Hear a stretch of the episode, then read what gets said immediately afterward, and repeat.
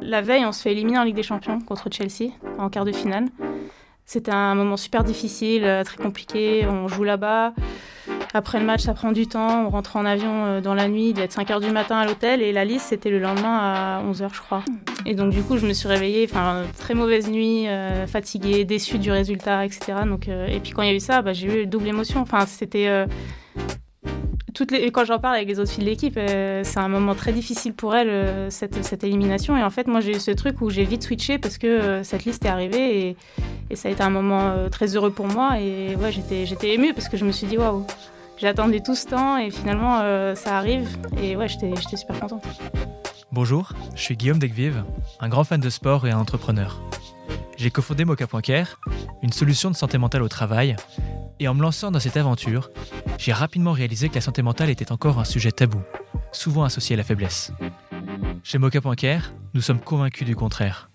Dans ce podcast Les secrets du mental, nous allons à la rencontre d'athlètes de haut niveau, des champions et des championnes, pour montrer qu'une bonne santé mentale est nécessaire à la performance. J'admire la flamme qui les anime pour aller courir, nager et s'entraîner tous les matins. J'admire leur pugnacité, leur détermination pour aller décrocher des médailles et battre des records. J'admire leur résilience aussi, pour se remobiliser en plein match, rebondir après une défaite ou continuer leur chemin malgré les accidents de la vie. Je me suis toujours demandé d'où leur vient cette force, comment ils la nourrissent dans le temps. J'espère que leurs parcours vous inspireront, vous fourniront des clés pour vous sentir bien au quotidien, ou tout simplement vous permettront de rêver un peu. Bonne écoute. Bonjour Jenny. Bonjour. Écoute, je suis ravi de te recevoir. Euh, tu es la première footballeuse à intervenir dans ce podcast. Donc pour ceux qui ne te connaissent pas encore, tu es une des joueuses les plus titrées euh, dans l'histoire du football féminin. Alors, tu as un palmarès qui est assez exceptionnel. Euh, avec l'Olympique lyonnais, euh, ton équipe, vous avez remporté 8 fois la Ligue des Champions, 9 fois la Coupe de France. C'est quand même quelque chose qui est tout sauf anodin. à titre individuel, tu as remporté de nombreuses fois les titres de meilleure buteuse et de meilleure joueuse de la première division féminine, dont en 2017 les deux titres à la fois. Euh, tu es également l'attaquante qui a mis le plus de buts en équipe de France, euh, toujours confondu, puisque tu as marqué 93 buts en 188 euh, sélections, si mes statistiques sont bonnes. alors, je t'ai présenté d'une manière un peu spéciale, à savoir avec des KPIs, avec des chiffres. Est-ce que tu peux te présenter, toi, comme tu te présentes en, général dans la vie de tous les jours? Je me présente pas tous les jours, mais non, je m'appelle Eugénie Le Sommer, j'ai 34 ans.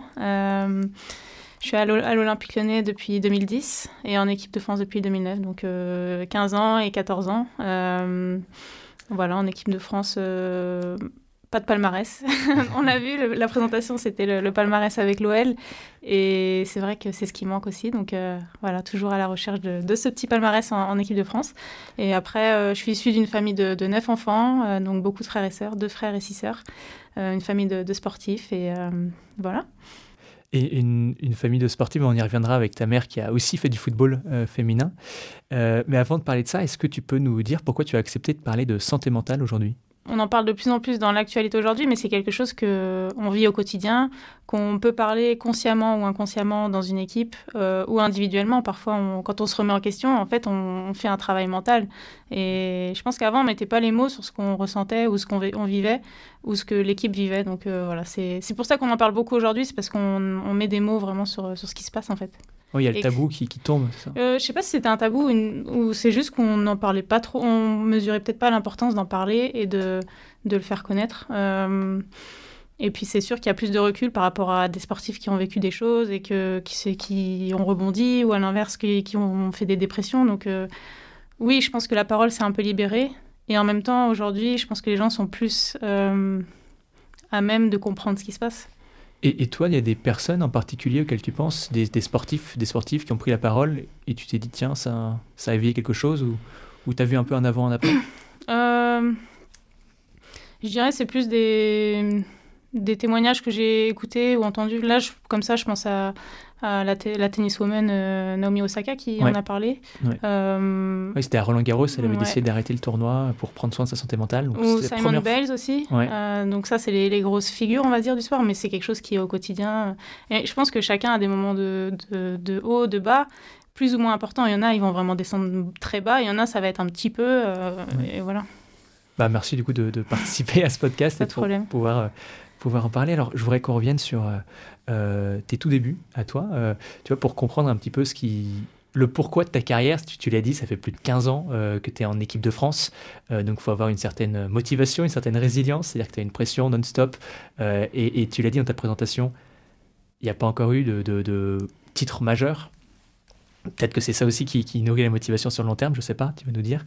mais je voulais revenir sur le fait que ta, ta mère avait joué en football féminin, et de ce que j'ai compris, avait essayé au tout début, quand tu étais très jeune, de t'en dissuader. Est-ce que tu peux nous en dire plus? Oui, ça fait partie de mon histoire. Alors, euh, c'est vrai que je l'ai beaucoup répété et des fois, je me dis, ouais, on dirait que j'insiste dessus et ma mère, la pauvre, parce que c'est, on dit, c'est elle qui a pas voulu.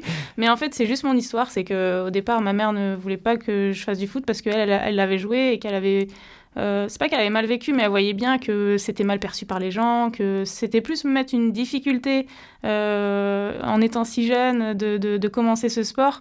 Euh, voilà, fais un truc où ça va être plus simple de t'intégrer et, où ça sera hmm. pas un sujet. C'était plus par rapport à ça. Et elle, elle avait subi des moqueries, des elle voyait bien que le foot, euh, la place de la femme dans le foot, euh, c'était très compliqué à son époque. Et du coup, elle voulait pas que moi je vive ça. Et voilà, c'était pour mon bien. Même si moi, elle me l'a pas expliqué comme ça. Quand j'avais 4 ans et qu'elle me dit euh, je veux pas que je fasse du foot, elle m'a pas expliqué parce que moi. oui, c'est sûr. Mais on en a discuté après. Mais, mais sur le moment. sur le moment, ouais, elle, me, elle me dit non. ça dure très longtemps parce que je, je, je, voulais faire du foot. Je sais pas pourquoi. je, je pense que bah, mes parents avaient joué, donc ils aimaient bien le foot. J'ai dû euh, être autour des terrains. Euh, mon grand frère et ma grande sœur en avaient fait aussi. Ils regardaient beaucoup de foot à la télé. Et je pense que bon, j'ai commencé, j'avais deux ans, donc je pense que j'en ai vu à la télé ou dehors. Et, et, je me suis dit, je vais faire ça. Et après, c'était en moi. Je voulais faire du foot. À l'âge de deux ans, je lâchais pas mon ballon. C'est fou. Et, euh, et, ouais, donc à l'âge de quatre ans, quand j'ai eu le droit d'intégrer une équipe, bah, j'ai demandé à ma mère de, de, de m'inscrire. Et c'est là où elle n'a pas voulu. Et elle m'a dit non pas pour l'instant. Enfin, elle me fait traîner la chose. Et puis elle me dit, tu veux pas faire du judo plutôt?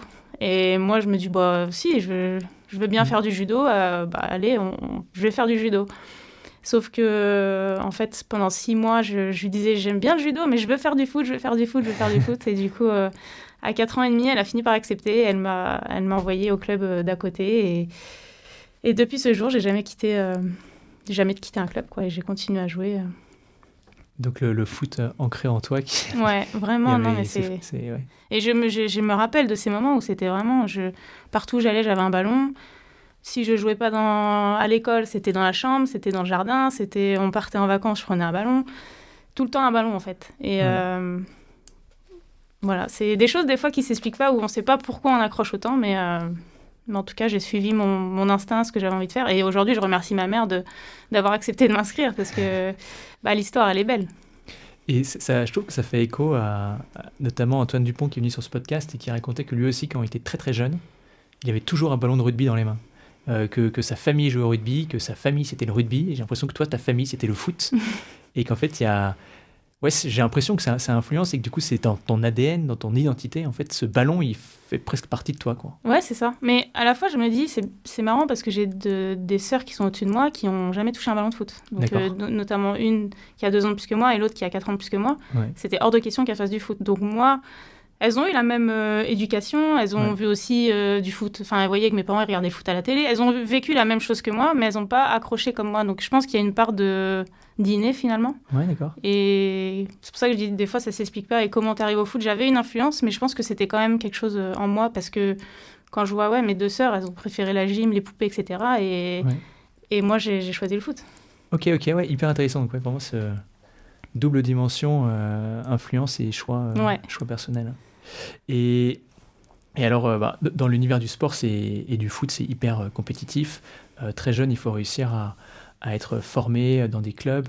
Est-ce que toi, tu as ressenti un peu la pression, très jeune, de devoir te faire repérer par des entraîneurs ou pour sortir du lot? Parce qu'il y a des, licenciés au foot, c'est peut-être le sport où il y en a le plus en France, de très très loin. Ouais. Alors déjà, il y a plusieurs dimensions. la première, c'est que comme j'ai commencé le judo, très jeune, on fait des compétitions en individuel.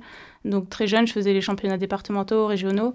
Euh, donc ça m'a aussi sensibilisée à la compétition. Et d'ailleurs, j'étais championne de Bretagne à, l'âge de 12 ans en judo. Et donc j'avais un très très bon niveau de judo et je faisais pas mal de compètes.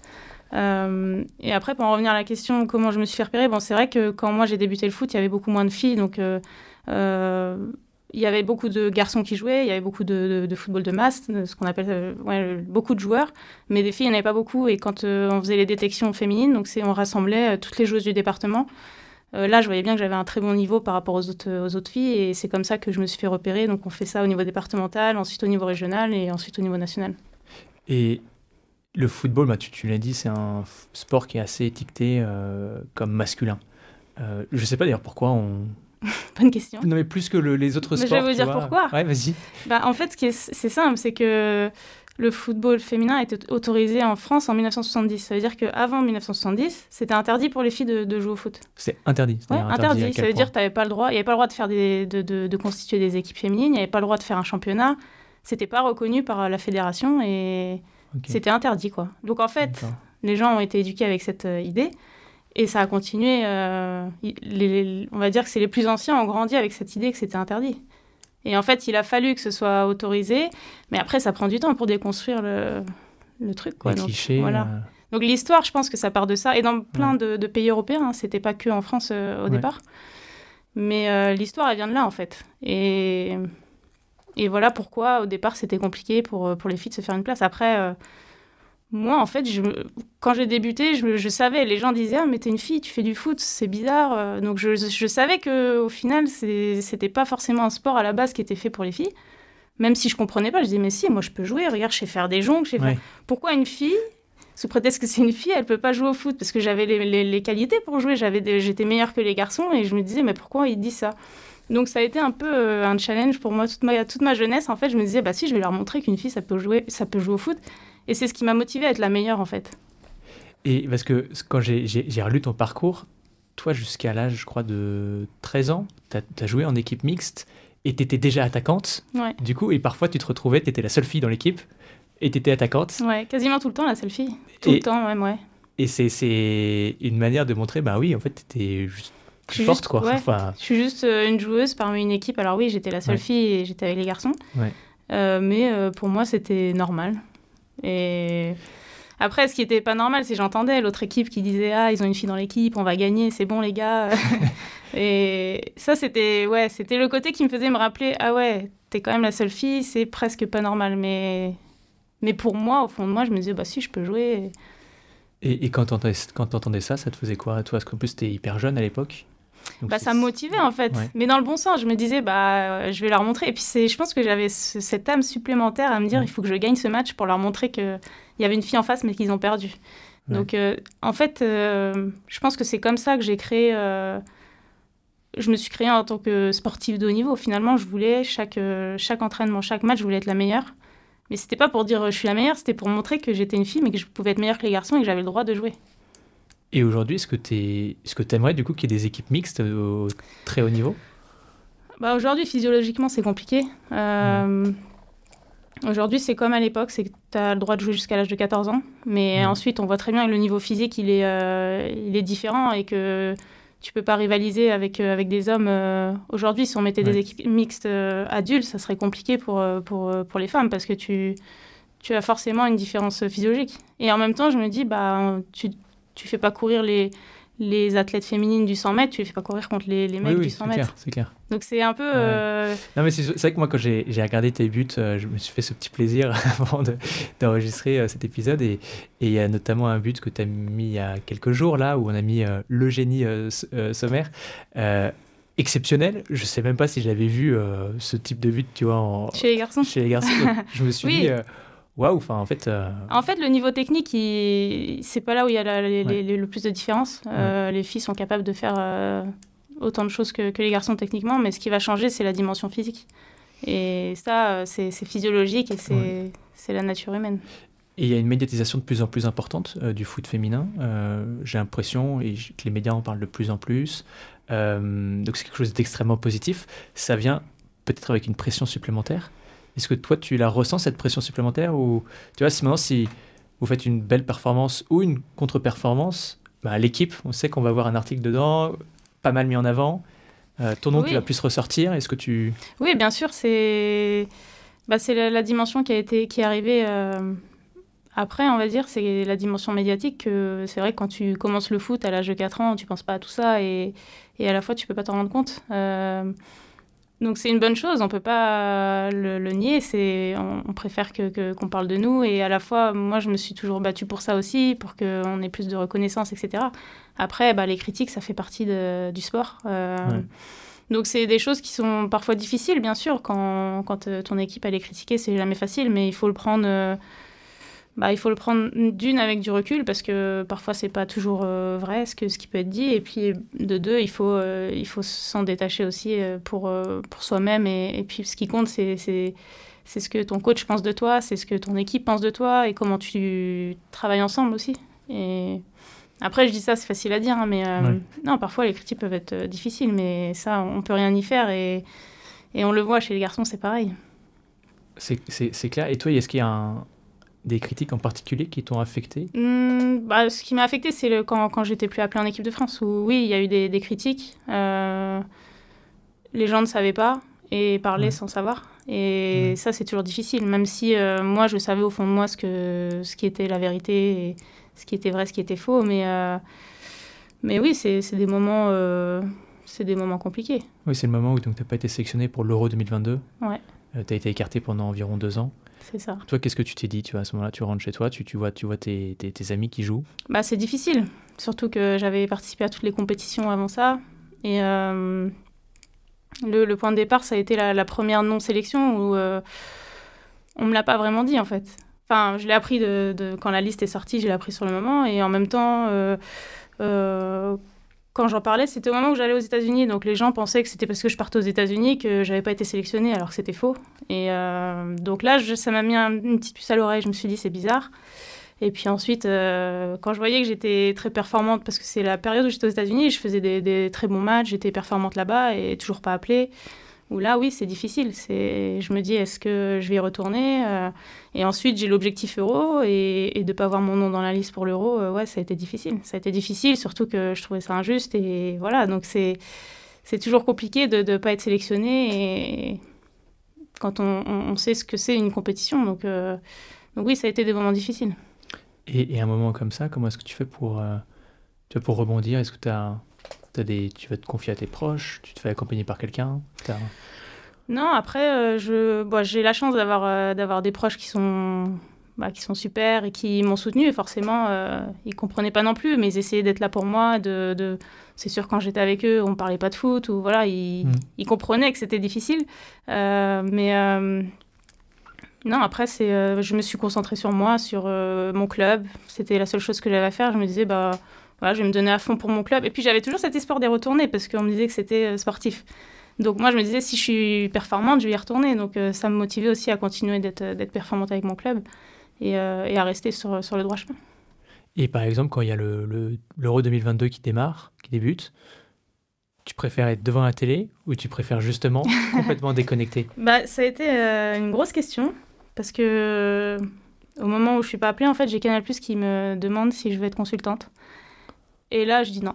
Non, non, c'est mort. Euh, dans ma tête, je me dis, mais non, je veux même pas regarder l'euro. Je, je, vraiment, je mets ça de côté. Euh, je, pendant un mois, je veux, je veux pas entendre parler de foot. Et, mais je me laisse le temps de la réflexion. Donc, sur le moment, je me dis, non, je peux pas. J'étais trop déçue. Je me suis dit, non, je veux, je veux pas suivre euh, l'euro alors que j'aurais rêvé d'y être. Et, et, puis, au final, ça a pris quelques jours, le temps de la réflexion. Et puis, finalement, j'ai accepté.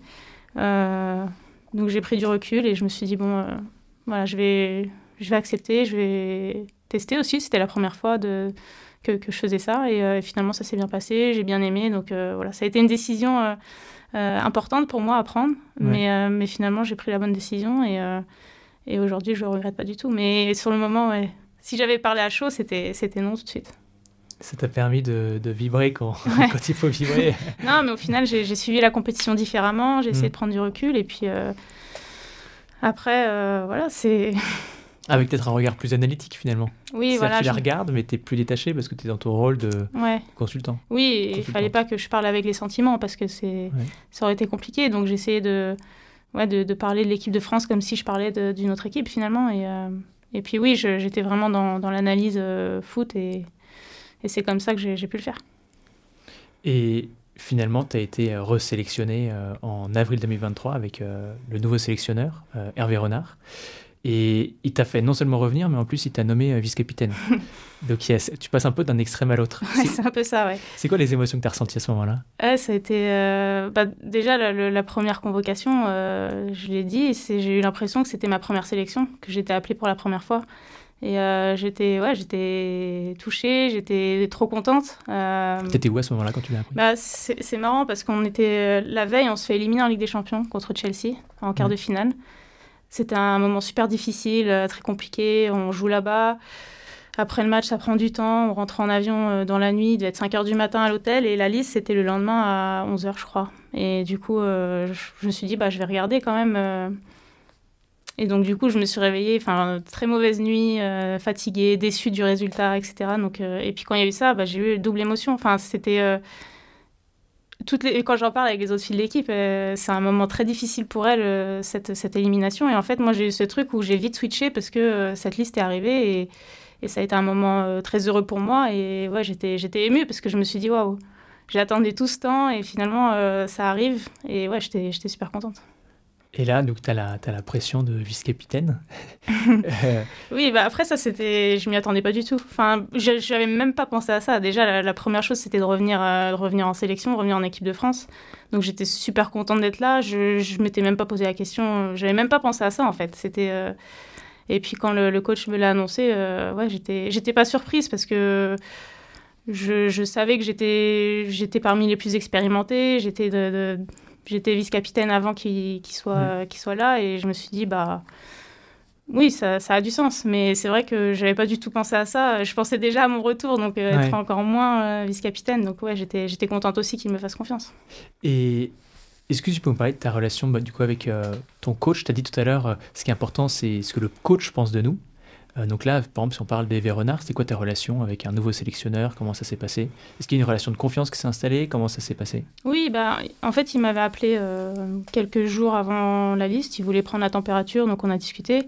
Et euh, donc déjà, je trouvais ça bien de sa part de m'avoir appelé. Donc déjà, on était parti sur, sur des bonnes bases. Mmh. Et, Contrairement à la dernière fois où quand tu n'avais pas été sélectionné, comme tu l'as dit, tu l'as appris sur la liste. Pendant deux ans, j'ai eu aucun coup de téléphone de qui que ce soit, de la fédération, de la sélection, personne.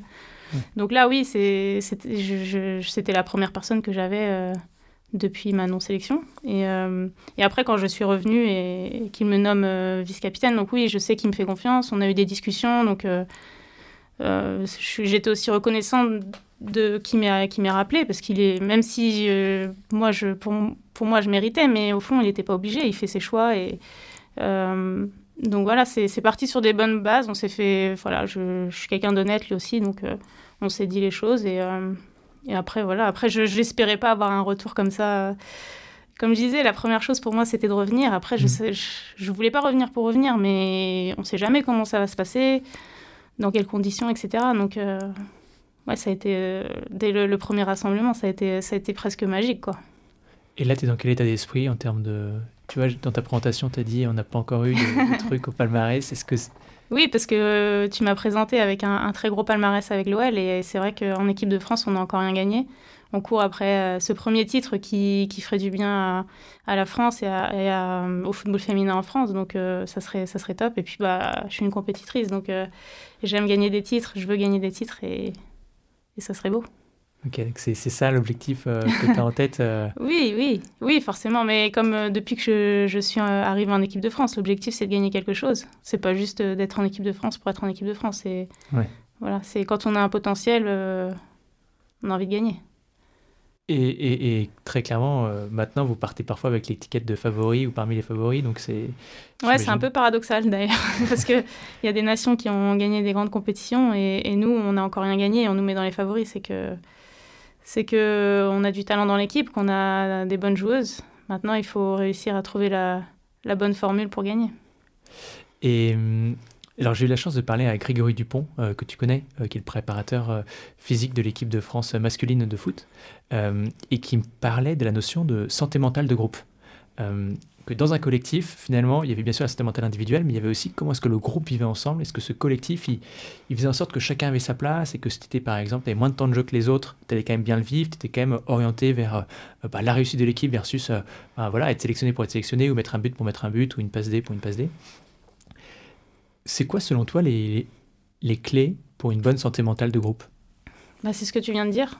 c'est de réussir à déjà faire en sorte que tout le monde s'y retrouve dans un groupe. C'est pas, euh, tu as les 11 titulaires et puis tu as les remplaçantes qui sont de l'autre côté. Mm. Et je pense que c'est ce qu'on arrive à faire à, Lyon depuis très longtemps, c'est que tout le monde a, sa place dans l'équipe et peu importe que tu joues ou que tu joues pas, bah, tout le monde est, importante. Euh, et, comment tu fais ça? Pour que chacun se sente ça, tu vois? Je pense que la première chose, c'est de mettre en avant le collectif. Que... Après, c'est vrai qu'on a gagné beaucoup de titres et du coup, ça aide à entretenir cette dynamique euh, collective. Mais ça passe par euh, accueillir les nouvelles joueuses, euh, qu'elles se sentent bien pour pouvoir euh, être performantes tout de suite avec l'équipe. Et je pense que l'intérêt individuel vient après l'intérêt collectif, mais que ça se fait naturellement parce que maintenant c'est ancré depuis plusieurs années. Donc c'est dans le discours de, en fait, on va, on va le. C'est dans les comportements. Ouais. Je pense. On parle plus du collectif qu'autre chose, quoi. Oui, bien sûr, mais ça, enfin, je, j'ai pas fait beaucoup d'équipes, je peux pas dire, mais c'est encore plus sur une saison, c'est long, donc tu as besoin de, de, de, ton équipe en fait. Tu peux pas te reposer que sur les, les mêmes joueuses et, et euh, sinon tu, tu joues que à 11 et ça fonctionne pas. Donc euh, je sais pas. Après, c'est des choses qui se font naturellement, mm. quelque chose qui est ancré dans, dans, dans l'équipe depuis très longtemps. Et euh, après, c'est c'est pas forcément toujours des mots, ça peut être des comportements, ça peut être euh, des attentions il y a des choses qui se font. Après, je ne veux pas dire tous les secrets, mais d'essayer de ressentir quand une fille va pas bien, euh, qui est toujours euh, mm. une fille dont elle peut être plus proche pour en discuter. Et après, peut-être que cette fille, elle va en parler à une autre qui pourra aider. Enfin, en fait, c'est euh, de la bienveillance, je pense. Mm. Et après, la coach, en l'occurrence nous, elle, fait ses choix, etc. Mais on essaie de différencier le terrain de, du hors-terrain et, et de soutenir les filles, qu'elles jouent, qu'elles jouent pas qu'elle soit jeune, moins jeune, en fait, que tout le monde euh, que tout le monde se sente bien, je pense que c'est important. C'est ça qui permet qu'il n'y ait pas de rivalité ou de jalousie euh, dans une équipe. Oui, euh. et de dire les choses aussi quand ça va pas, de savoir se dire quand ça va pas, ouais. et après, il y a eu cette, cette quatrième Coupe du Monde avec les Bleus. en Australie, donc c'était en août dernier, donc c'est assez récent. Tu as inscrit donc trois buts dans les trois premiers matchs, donc ça, ça, commence hyper bien il y a eu ce quart de finale contre l'Australie. Le pays organisateur, je pense qu'on sait tous qu'un pays organisateur, c'est toujours un petit peu euh, coup près. Euh, ça s'est bah, terminé euh, malheureusement par une défaite, une défaite d'autant plus cruelle que ça a été des tirs au but. Je trouve ça toujours très dur, une défaite au tir au but, en tout cas en tant que spectateur, c'est toujours beaucoup plus douloureux que, que, on va dire, dans le temps réglementaire ou, avant les tirs au but. Comment est-ce que tu l'as vécu, cette défaite? En fait, ça a été très difficile sur le moment, après match, pendant 2-3 jours.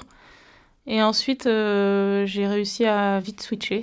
Et comme tu l'as dit, les, tirs au but, c'est toujours difficile. On se dit un peu que c'est la loterie, même s'il n'y a, a pas de chance dans le football. C'est quelque chose qui, certes, se provoque ou ce petit brin de réussite qui va aller en faveur d'une équipe ou l'autre. Parfois, il y a, y a, des raisons pour ça.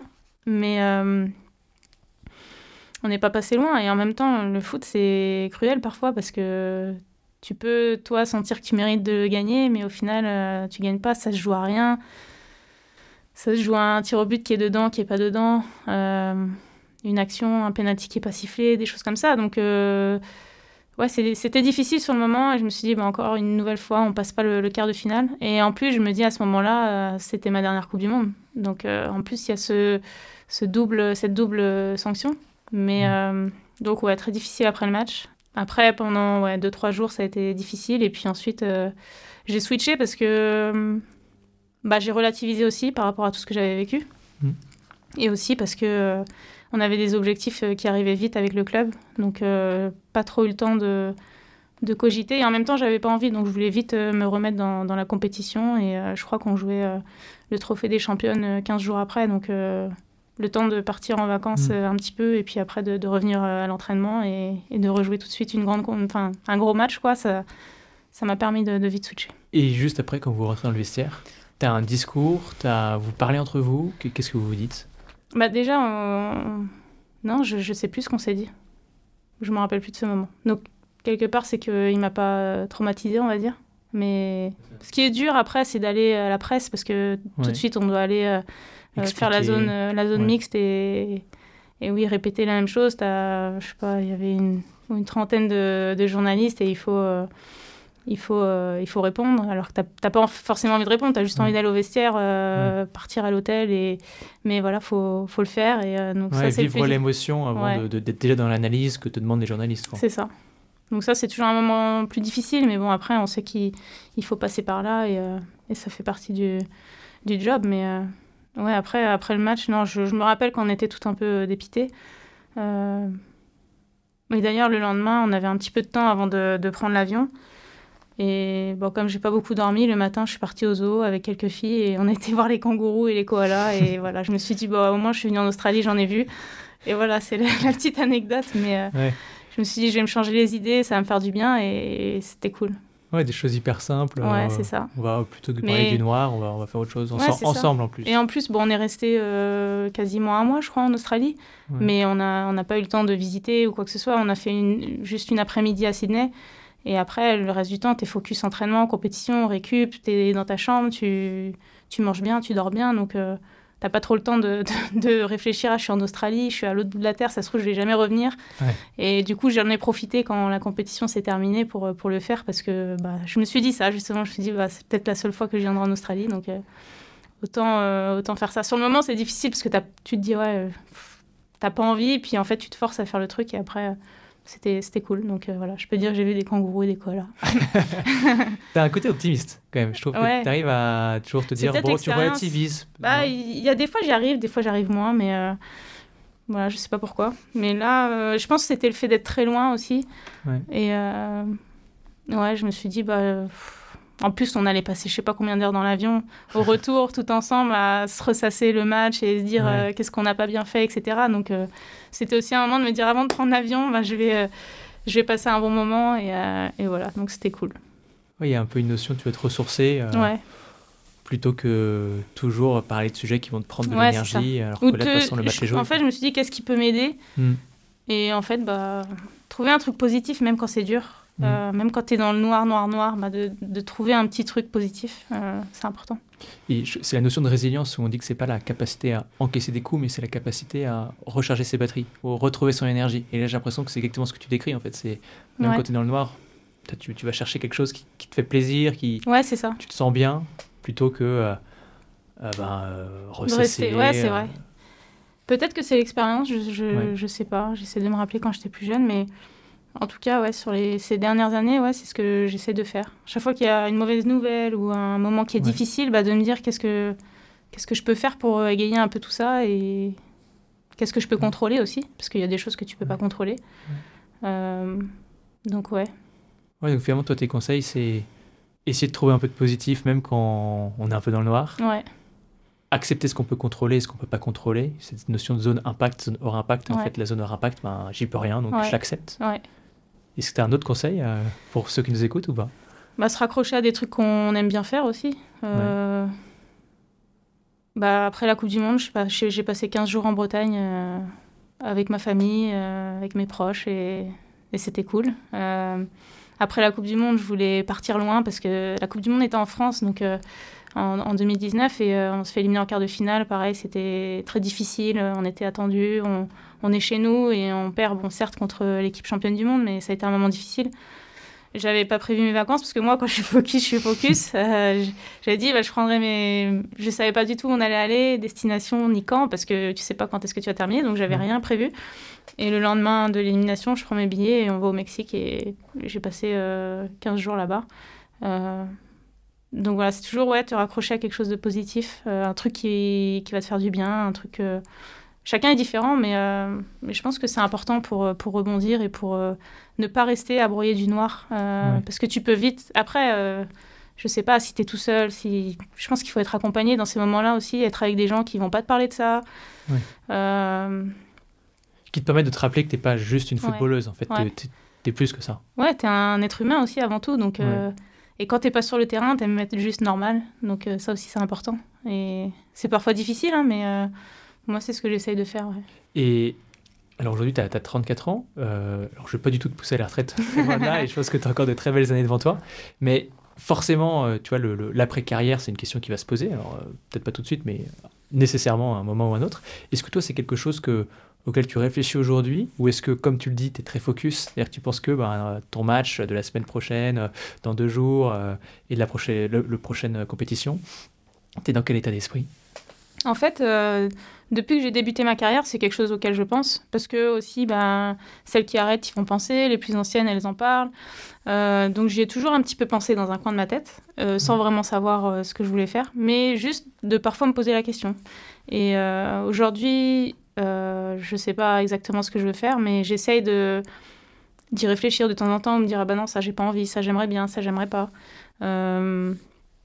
Après, se former aussi, c'est important. Donc, euh, aujourd'hui, j'ai commencé une, formation avec l'UFA sur euh, des les organisations de l'UFA, comment ils travaillent au niveau management, marketing, euh, etc.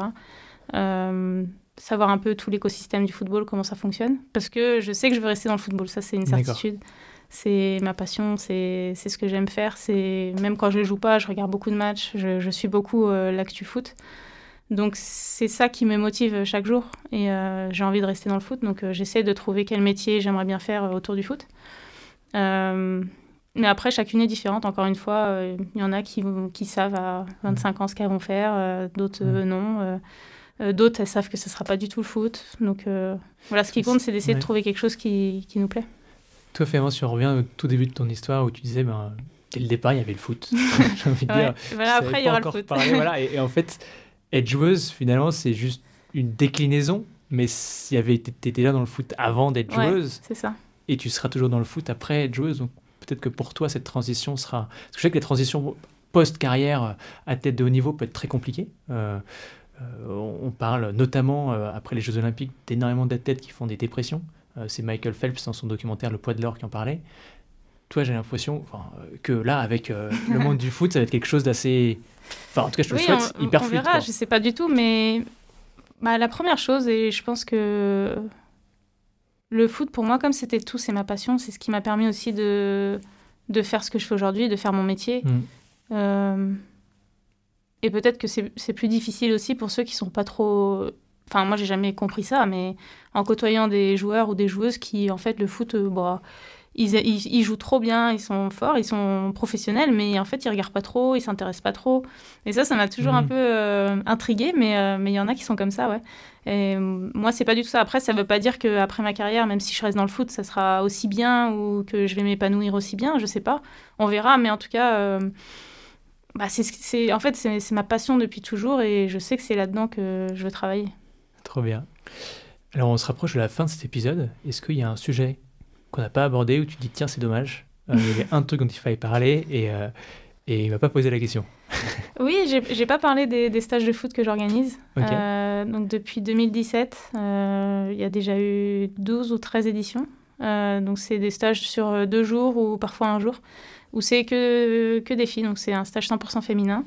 Et, et en fait, elles jouent au foot bah, l'après-midi, le matin. Et, et elle passe un moment avec moi où je suis présente euh, sur la totalité du, stage. Et, euh, et voilà, c'était un moment pour moi de, de, un peu de rendre au foot ce qu'il m'a donné et en même temps euh, de participer au développement du, football féminin, de me dire bah, qu'est-ce que moi je peux faire à mon niveau pour aider ou pour, pour des jeunes filles pour leur, leur, dire bah faut continuer et pas lâcher et de, de, donner des messages, d'inspirer. Et, et tu sens les mentalités qui évoluent? Oui, bien sûr. Bah, déjà, euh, je pense que si, si on regarde, euh, il y a beaucoup plus de filles qui jouent. Euh, si j'avais fait un stage il y a 20 ans ou 30 ans, je ne sais pas si j'aurais trouvé assez de filles qui auraient osé faire le, stage, je ne sais pas. Mais non, il y a beaucoup plus de filles qui jouent, ça c'est sûr. maintenant, il y a des équipes 100% filles. Il y a...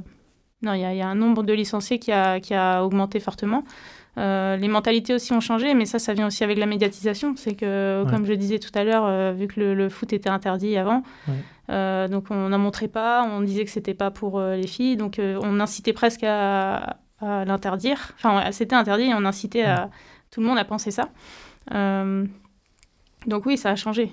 Maintenant, il y a encore des, des, barrières à faire tomber et tout n'est pas, tout n'est pas acquis, mais ça commence à, à bien évoluer et j'espère que ça va continuer et que moi, au fond, mon rêve, ça serait que euh, plus tard, j'aimerais bien que ce soit aujourd'hui, mais plus tard, euh, qu'en fait, une petite fille, elle se pose plus la question de quel sport elle veut faire, je sais pas, à l'âge de 5 ans, qu'est-ce que je veux faire, bah, qu'elle puisse choisir le foot autant que euh, la danse, le basket, le badminton, j'en sais rien, et qu'elle se pose pas la question si c'est un sport qui est fait pour elle ou pas, et qu'elle se dise, bah oui, c'est pour moi, et qu'il n'y ait pas de, de préjugés, de pensées mm. euh, négatives par rapport à ça. Ouais, uniquement en fonction de ce que lui plaît. Et, ouais, c'est ça. c'est tout. Ouais. Et de pas avoir ces, ces retours que moi j'ai pu avoir, de, mm. de me dire, c'est bizarre, t'es une fille, tu fais du foot. Aujourd'hui, c'est ça qui c'est ça qui que je me rappelle vraiment en fait, c'est que on me faisait penser que c'était pas pour moi. Merci beaucoup Eugénie. Alors ma dernière question, c'est euh, qui souhaiterais-tu voir intervenir dans ce podcast comme athlète de haut niveau ou coach pour parler de santé mentale et, de performance? Je vais dire une athlète femme euh, et je vais, je vais prendre un sport que j'ai pratiqué, le judo, et je vais prendre Clarisse euh, parce que bah, c'est une championne. Clarisse Akbenignou Ouais, c'est ça. Euh, une championne qui a réussi, qui a tout gagné dans son sport et, et qui est en plus devenue maman. Donc c'est euh, aussi un, un, exemple pour beaucoup de femmes. Et euh, voilà. Génial. Je pense que ça peut être une, une bonne personne. Trop bien. Bah, merci beaucoup, Eugénie. Pas de problème. Merci à vous. Merci d'avoir écouté cet épisode des Secrets du Mental. S'il vous a plu, vous pouvez le partager, vous abonner et même nous laisser 5 étoiles sur Apple Podcast ou Spotify. C'est grâce à ce petit geste que vous nous aidez à faire grandir ce podcast et à convaincre les plus grands athlètes de venir témoigner. Si vous avez des questions, des commentaires ou si vous souhaitez en savoir plus sur la façon dont Boca.care peut aider votre entreprise, n'hésitez pas à nous contacter via le lien dans la description. Ensemble, on peut faire bouger les lignes et déstigmatiser la santé mentale. Merci encore et à bientôt.